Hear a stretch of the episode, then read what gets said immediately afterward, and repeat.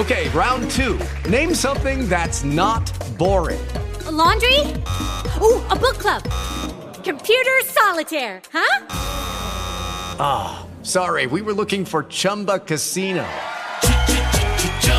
That's right. ChumbaCasino.com has over 100 casino style games. Join today and play for free for your chance to redeem some serious prizes. ChumbaCasino.com. No purchase necessary. Full prohibited by law. 18 plus terms and conditions apply. See website for details. Estás escuchando el podcast de liderazgo del Dr. Lucas Leis. Producido por e625.com. Quienes creemos que un liderazgo eficaz y una espiritualidad auténtica son vitales para la vida de la iglesia las familias y la nación. Gracias por conectarte. Todas las Biblias que tenemos en el mundo protestante son buenas. No hay ninguna que sea mala, no hay ninguna que tenga una agenda diabólica detrás.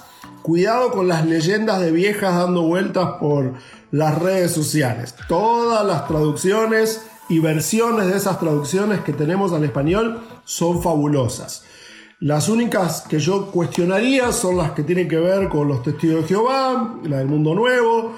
Podemos hacer una observación dedicada de las traducciones católicas. En un ratito llego al por qué, pero todas las que usamos en el mundo protestante son buenas. Unas son mejores que otras, dependiendo de distintos criterios y eso es a lo que quiero apuntar la conversación. ¿Cuáles son los criterios para evaluar cuál es la mejor versión de la Biblia para mí o para mi público? Esto es importante para los pastores y líderes.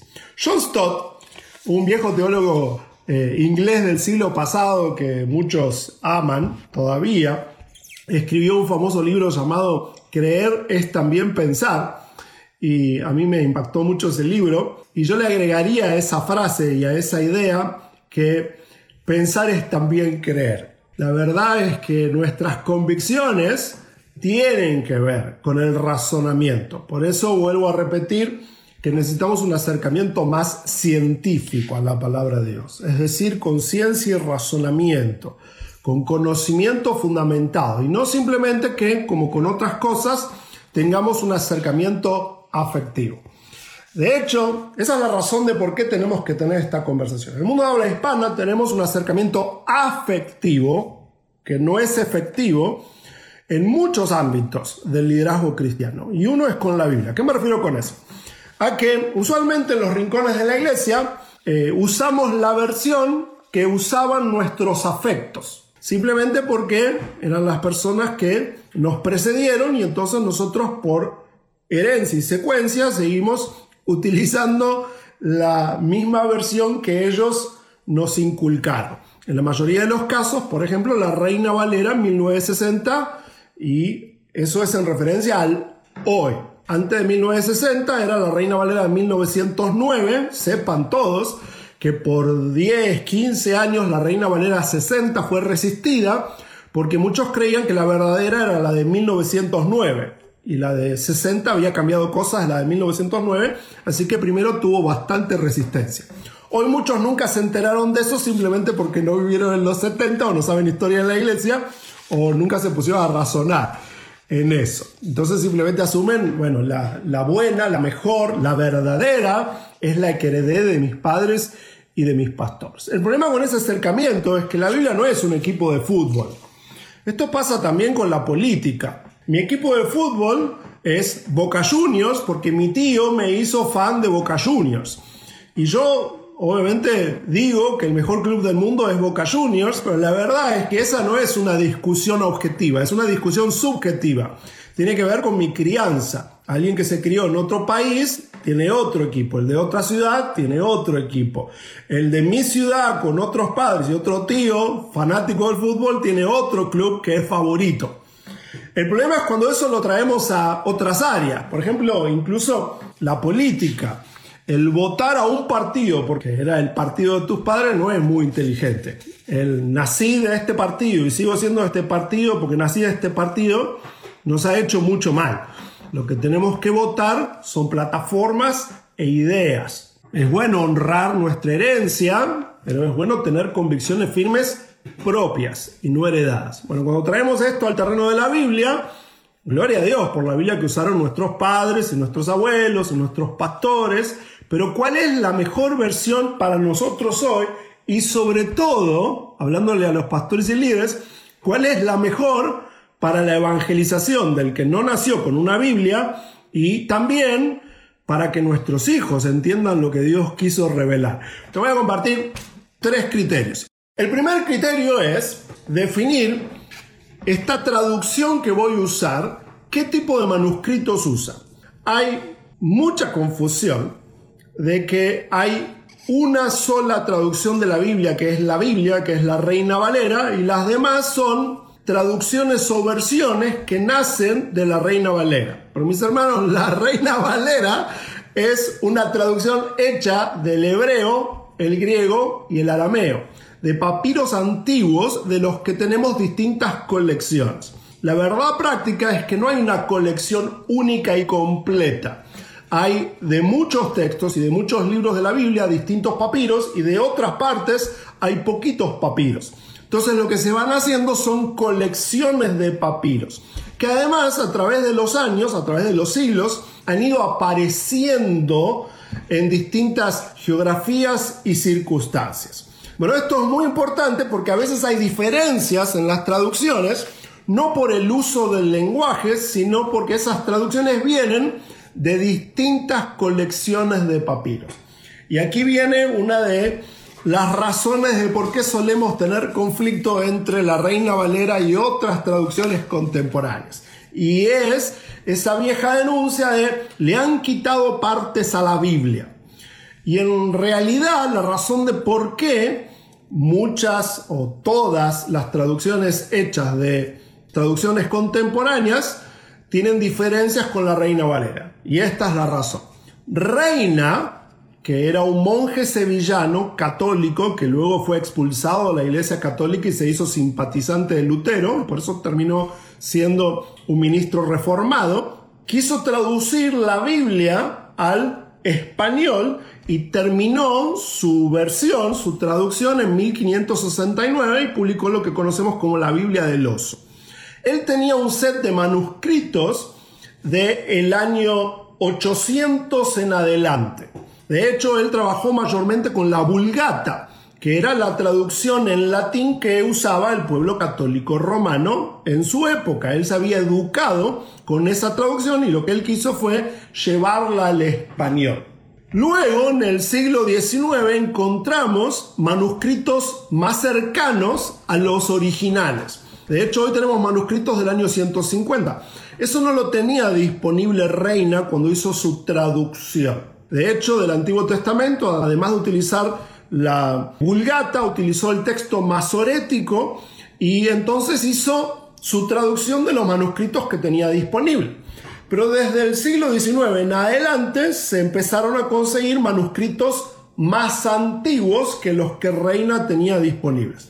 Y resulta que en esos manuscritos más antiguos y más cercanos a los originales, hay ciertos versículos que no están. Y por eso, al hacer una traducción fiel, fidedigna de los manuscritos más antiguos, no se pueden incluir algunos textos y algunos versículos que no estaban en esos manuscritos, por más que Reina los haya incluido. Esto ya sorprende a muchos. Pero cuidado con algo. Gloria a Dios por la vida de Reina y gloria a Dios por la Reina Valera. Ellos hicieron un trabajo fenomenal, aunque ahora te cuento más dónde entra Valera. Pero la traducción original de la Reina Valera no incluye a Valera, es de Reina solamente y sale publicada en el año 1569 y tiene su origen en la Vulgata y en el texto masorético que se halló del Antiguo Testamento. Nos encontramos con que las traducciones contemporáneas tienen diferencias con las versiones antiguas porque parten de manuscritos distintos. Por eso el primer criterio para evaluar una traducción y una versión es de qué manuscritos viene esta traducción. Te salto al siglo pasado. En el siglo pasado, en el siglo XX, en 1946, se encontraron los rollos del Mar Muerto, que algunos le llaman los rollos del Qumran, o los textos del Qumran, que son unas cuevas cerquita del Mar Muerto, es lo mismo referirse a los rollos del Mar Muerto, los rollos del Qumran, donde se encontraron textos casi todos del Antiguo Testamento, pero en hebreo original. Y esto es importante porque todos los textos anteriores venían siendo traducidos de la Septuaginta, que era una versión del Antiguo Testamento, mejor dicho, hecha al griego. Los originales hebreos, alrededor de los años de Jesús, se habían dispersado, se habían perdido en manuscritos separados, pequeños papiros. Recuerden todos de que no había libros como ahora. Y entonces lo que más se usaba era una traducción en el idioma griego, que era el idioma del imperio. Y desde el imperio romano, tomando del griego, luego se llegó justamente a la vulgata. Así que toda esa secuencia se rompe cuando se encuentran rollos que directamente vienen del hebreo antiguo. Y por eso se entendió que había que hacer nuevas traducciones y revisiones del lenguaje. Se encuentran manuscritos desde el siglo anterior que eran más viejos, se encuentran manuscritos eh, del Antiguo Testamento en las cuevas del Qumran y todo esto hace que las nuevas traducciones tengan algunas pequeñas diferencias con las traducciones hechas antes con un texto posterior, con manuscritos posteriores. Te doy algunos ejemplos, la verdad es que hay muchos ejemplos, pero te doy dos. Uno de los más mencionados suele ser en Mateo capítulo 6 versículo 13, que es el cierre del Padre Nuestro, donde dice, por ejemplo, la Reina Valera 1960, y no nos metas en tentación, mas líbranos del mal porque tuyo es el reino y el poder y la gloria por todos los siglos. Amén. Pero lees el mismo texto, por ejemplo, en la NBI, que es la que suele ser más usada para condenar las versiones contemporáneas, y dice, y no nos dejes caer en tentación, sino que líbranos del maligno. Y ahí termina. O sea, no está lo de, porque tuyo es el reino, el poder y la gloria por todos los siglos. Amén. Entonces algunos se encuentran con esto, se asustan y dicen, ¡Ah! le quitaron partes a la Biblia. Y la historia es que Reina y Valera incluyeron eso porque utilizaron textos que tenían ese texto, que tenían esas palabras.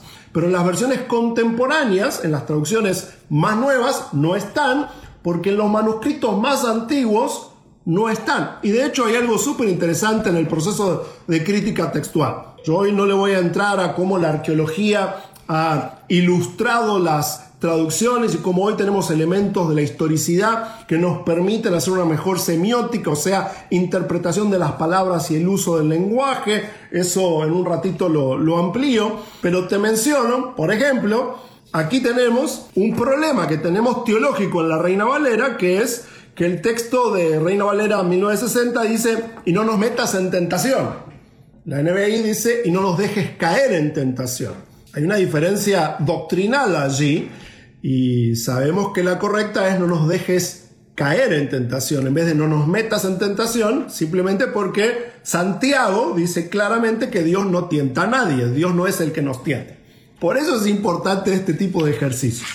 Otro ejemplo es, muy citado, Romanos 8, que dice, Romanos 8.1, en Reina Valera leemos, ahora pues ninguna condenación hay para los que están en Cristo Jesús, los que no andan conforme a la carne, sino conforme al Espíritu. Y en una contemporánea como la NTV, te leo, dice, y no hay condenación para los que pertenecen a Cristo Jesús. O la NBI, no hay ninguna condenación para los que están unidos a Cristo Jesús. Y no está los que no andan conforme a la carne, sino conforme al Espíritu. ¿Por qué? Porque los manuscritos más antiguos, esa oración no está. Entonces, yo sé cuál es la pregunta que viene ahora. ¿Y por qué en los manuscritos postreros los que usó Reina para traducir, si están esas palabras. Y la razón tiene que ver con que antes de la imprenta se usaba el proceso de los escribas. Las personas estas llamadas escribas copiaban y copiaban y copiaban y copiaban y copiaban y copiaban y su trabajo era hacer llegar la palabra de Dios en nuevos papiros copiando a mano lo que leían en los papiros anteriores. Pero obviamente en ese proceso se cometen más errores que en el de una máquina que simplemente replica lo que hay en el papiro anterior o en el papel anterior. Además, Eventualmente ellos hicieron sus comentarios o sus agregados o metieron al texto cosas que la tradición concebía como parte de lo que era estándar en la época. Por ejemplo, el cierre del Padre Nuestro, que en la Vulgata está porque obviamente para el pueblo católico era normal terminar el Padre Nuestro con esas palabras, que antes citamos que no están en las versiones contemporáneas. Entonces, ¿es correcto decir que las versiones contemporáneas le quitaron partes a la Biblia? No. Lo más preciso es decir que las traducciones hechas de papiros más postreros, o sea, más nuevos, como las utilizadas por Reina y Valera, eh, agregar. Pero tranquilos que ninguna de estas cosas hace una gran diferencia doctrinal, porque aún el caso que acabo de citar en Mateo 6:13, uno no hace teología de versículos sueltos, la doctrina se hace con sistemas teológicos. Entonces tenemos tan fuertes esas palabras del apóstol Santiago que entendemos que la mejor traducción es no nos dejes caer en la tentación ¿eh? y no, no nos metas en tentación. Bien, segundo criterio, el procedimiento. ¿Qué será más serio? ¿Que la traducción la haga una persona o varias personas? ¿Qué será más serio? ¿Que el proceso de traducción de la Biblia haya durado un año o haya durado 20 años? ¿Qué será más serio?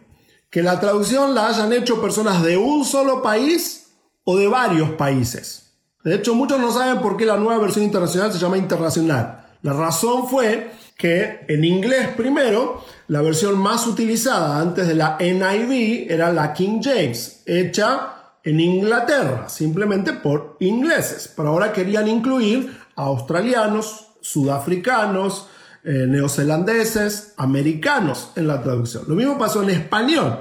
En español, Reina y Valera eran españoles. De hecho, ambos eran sevillanos, aunque sus traducciones se publicaron en Suiza. Esa es otra historia. Entonces, ¿cuál es el criterio? Tenemos que saber cuál es el proceso. Por eso es importante conocer la historia de las traducciones, cuáles son los manuscritos y cuál ha sido el procedimiento y quién está detrás. Todas las traducciones que hoy tenemos en español y las distintas versiones, en su gran mayoría vienen de asociaciones de pastores y ministros y biblistas. Hablamos de las sociedades bíblicas, internacionales, unidas o por país.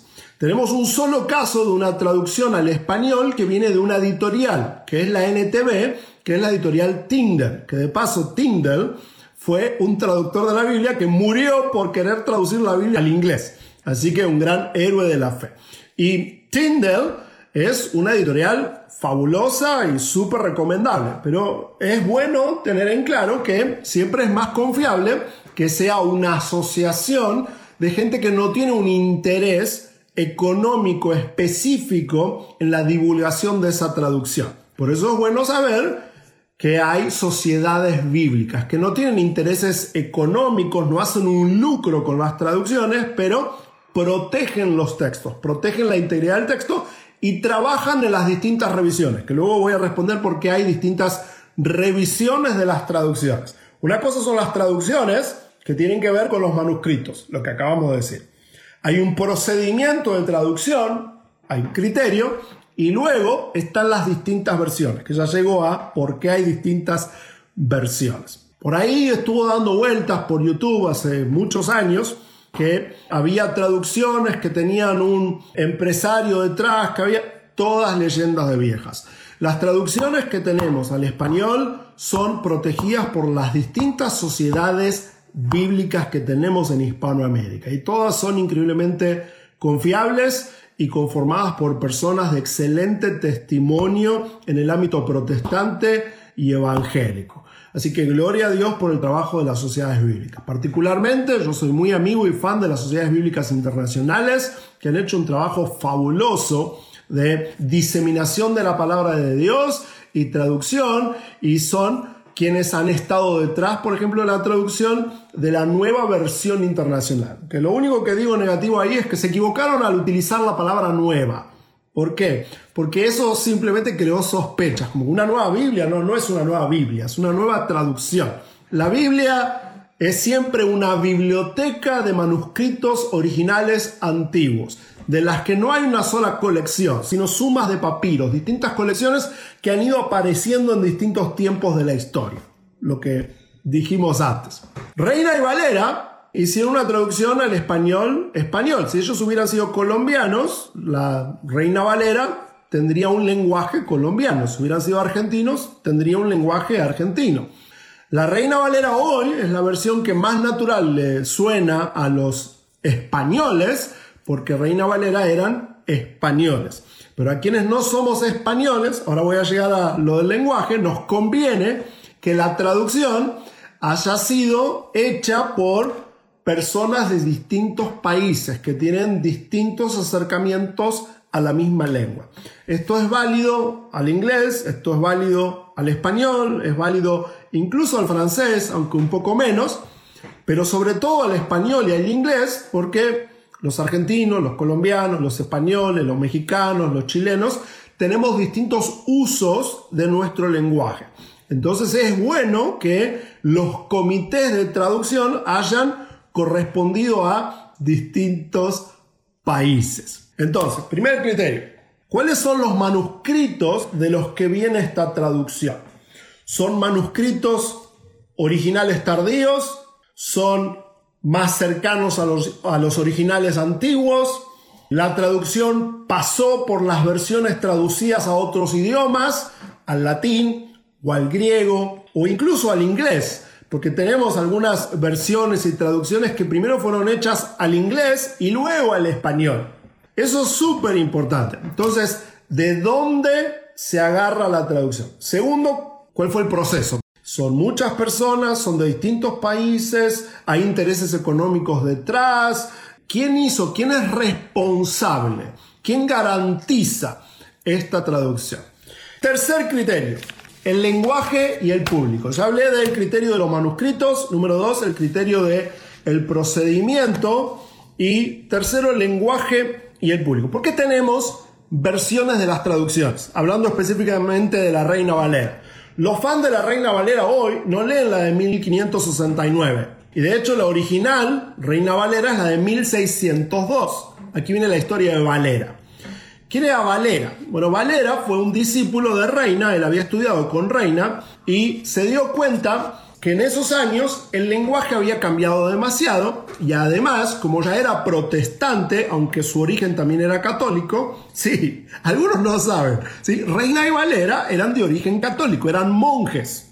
Y Valera lo que quiere hacer es mejorar el lenguaje, algunas palabritas de Reina, pero sobre todo utilizar el textus receptus porque según su criterio, Reina había utilizado demasiado la vulgata, o sea, la traducción al latín que utilizaba el pueblo católico hasta estas traducciones hechas en el siglo XVI a los idiomas vernáculos. Primero al alemán con Lutero y todas las que vinieron después. Al inglés con la King James y ahora Reina y luego Valera al español. Que había habido intentos de traducción antes, pero Reina termina la primera Biblia al español completa. Y Valera quiere mejorarla. Y de hecho hay algo súper interesante.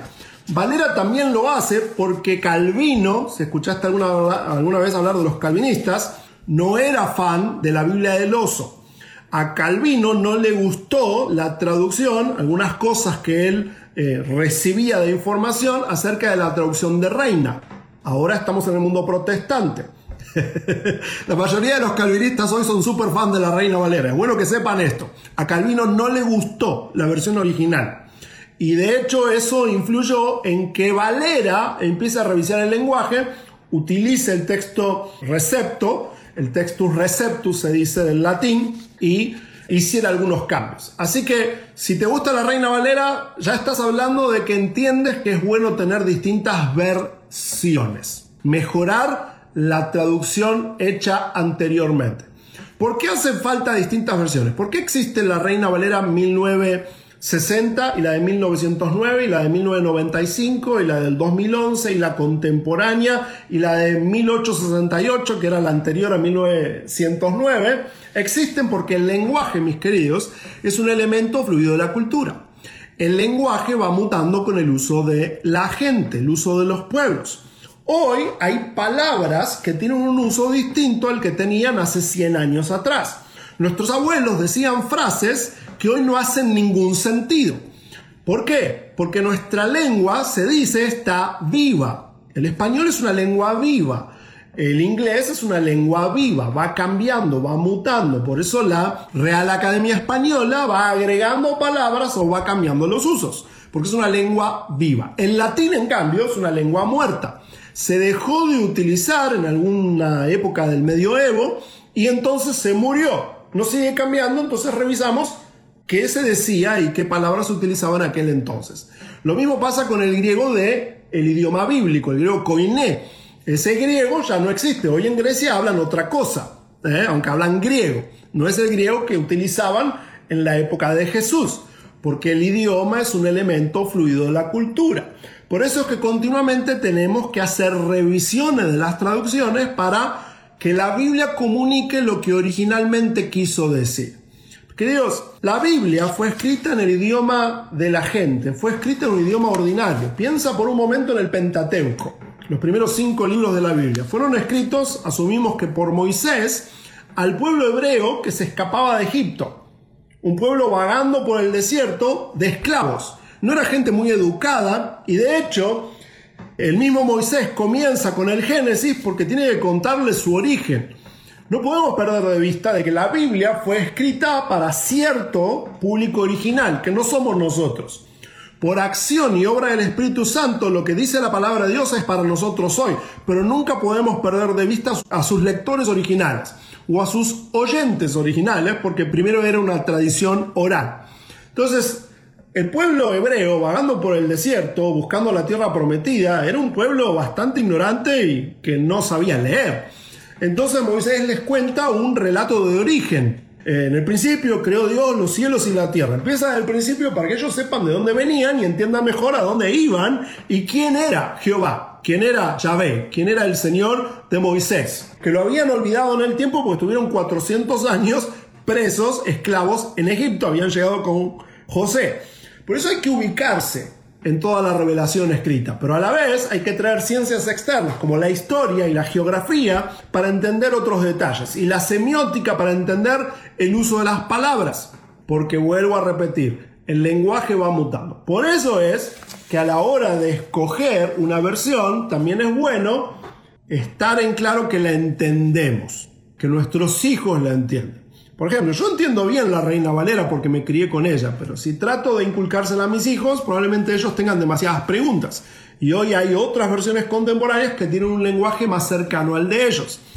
Y entonces el punto no es que la escuchen en mi lenguaje, sino que la puedan entender.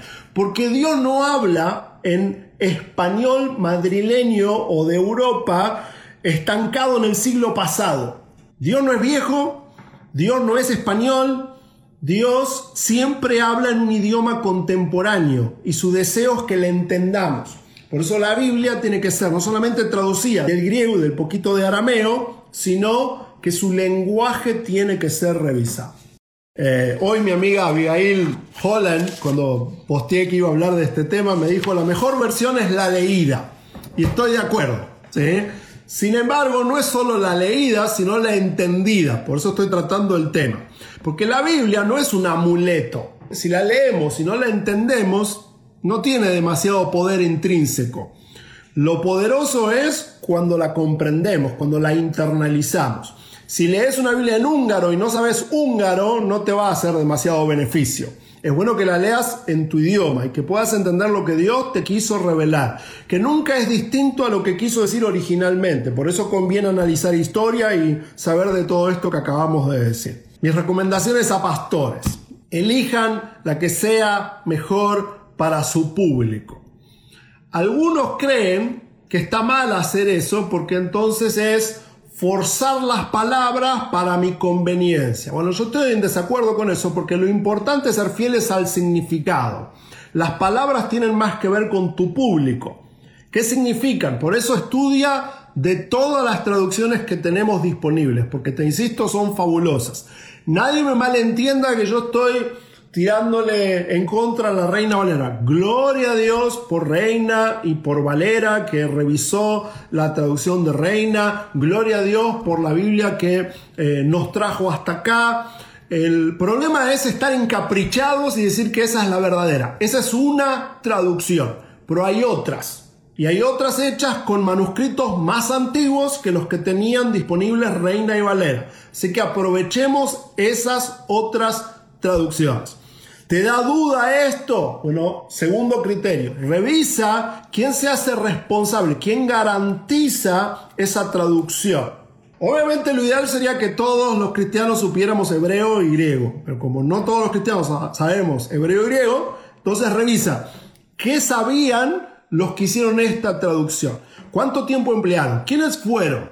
De la mayoría de las traducciones contemporáneas, hoy podés buscar en Google quiénes fueron los biblistas que fueron parte de ese proyecto. Con la NBI, por ejemplo, tenés a Esteban Bot, tenés a, eh, Samuel Pagal, tenés hombres preciosos de gran testimonio. Entonces, cuidado con esas leyendas dando vuelta por YouTube de que fue alguien demoníaco y una empresa y alguien que publicó vaya a saber qué. Busca la información. ¿Quién está detrás de esta traducción? Todas las traducciones que tenemos en el ámbito protestante son fabulosas. Uno puede discutir, ok, este versículo, analizando el hebreo o el griego, si es que lo sabes, yo lo hubiera traducido así. Este otro versículo, la verdad es que es mejor esto, yo prefiero esta otra palabra. Siempre hay espacio para eso, no hay ningún problema. Cuando uno traduce un idioma al otro, siempre hay distintos usos de palabras. Algo que no mencioné, que menciono rápidamente, es uno puede hablar de la equivalencia formal y de la equivalencia funcional. Esto tiene que ver con el primer criterio, darle lugar a que los manuscritos estén organizados como estaban organizados originalmente o, segundo criterio, prestar la atención al lenguaje. ¿Qué quiso decir originalmente y cómo traducimos eso fuera de cuál fue la estructura exacta? Por eso hay que analizar qué hay detrás de cada una de las traducciones. No te sientas mal por eso, querido pastor. Y una más, uno de los problemas que tenemos con esto de tener hoy disponibles tantas traducciones y versiones es que es más difícil memorizarla porque hay distintas opciones y entonces uno elige una, otro elige otra. Bueno, mi recomendación es elige una para tu iglesia, explica por qué eliges esa, elígela conforme a tu público y tus necesidades y tu acercamiento y juégatela con esa, al menos por un tiempo. Eso va a simplificar que todos lean la misma y que se puedan memorizar los mismos versículos en la misma versión. Aunque te repito, sería bueno que le enseñes a tu congregación a leer de distintas traducciones y distintas versiones para asegurarse que entienden el texto. Lo tonto es encapricharse con una traducción.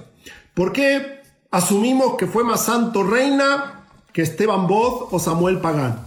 ¿Por qué creemos que Valera es más confiable que todos los traductores que hoy han trabajado en la NTV, en la Dios habla hoy, en la nueva versión internacional, en la nueva Biblia viva, hoy tenemos distintas traducciones y distintas versiones hechas por personas fabulosas. Indaga bien quiénes son esas personas y aprovecha su trabajo. Gloria a Dios por sus vidas.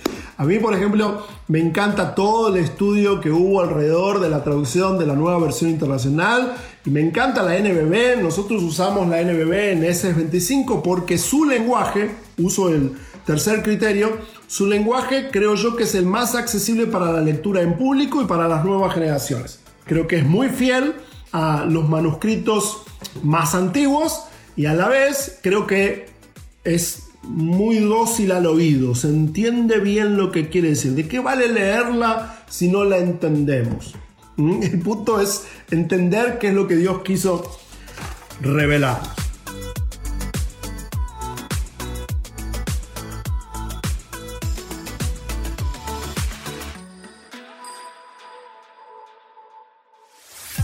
Gracias por escuchar el podcast de liderazgo del Dr. Lucas Leis. No dejes de suscribirte en tu plataforma favorita para recibir updates y compartirlo en tus redes para agregar valor a otros líderes. Para contactarte con Lucas y nosotros, visita e625.com. Hello, it is Ryan, and we could all use an extra bright spot in our day, couldn't we? Just to make up for things like sitting in traffic, doing the dishes, counting your steps, you know, all the mundane stuff. That is why I'm such a big fan of Chumba Casino. Chumba Casino has all your favorite social casino style games that you can play for free anytime, anywhere with daily bonuses. That should brighten your day a little. Actually, a lot. So sign up now at chumbacasino.com. That's chumbacasino.com. No purchase necessary. Group. Void were prohibited by law. See terms and conditions. 18 plus. Dale más potencia a tu primavera con The Home Depot. Obtén una potencia similar a la de la gasolina para podar, recortar y soplar con el sistema OnePlus de 18 voltios de Ryobi desde solo 89 dólares. Potencia para podar un tercio de un acre con una carga. Potencia para recortar el césped que dura hasta dos horas. Y fuerza de soplado de 110 millas por hora. Todo con una batería intercambiable. Llévate el sistema inalámbrico OnePlus de 18 voltios de Ryobi. Solo en The Home Depot. Haces más. Logras más.